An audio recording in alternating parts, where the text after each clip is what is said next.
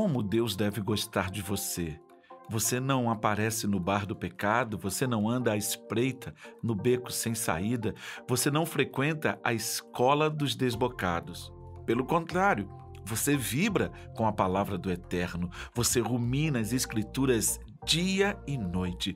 Você é como uma árvore replantada no Éden, dando frutos novos a cada mês, que nunca perde suas folhas e que está sempre florescendo.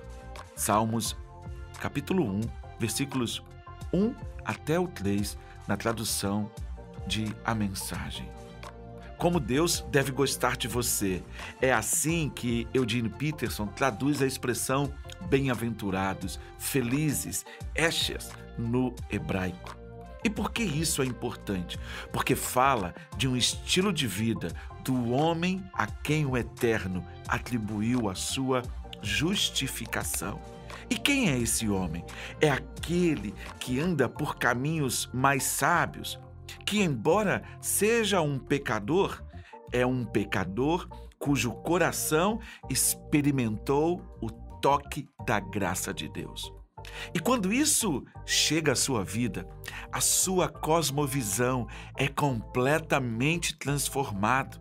Então você não fica mais à espreita é, no bar do pecado. Essa é uma forma bem moderna que é, Eugene Peterson usa para falar daquele que não se assenta no caminho dos pecadores. É muito interessante a gente pensar que há uma possibilidade de vida vida de satisfação, vida plena, vida cheia de significado, porque o Eterno diz que Ele gosta de nós, Ele quer relacionar-se conosco e Ele quer mudar a nossa perspectiva de vida, não de fora para dentro, mas de dentro para.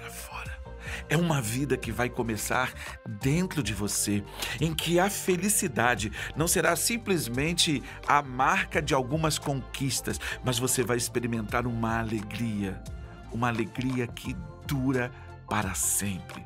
Essa vida é possível e essa vida já começou quando a graça de Deus alcançou você. Pare de correr. Pare de buscar satisfação em qualquer outra coisa.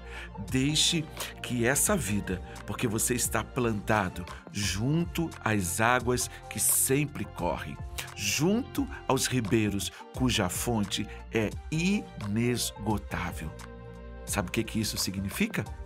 A provisão. Sabe o que, o que isso significa? A direção.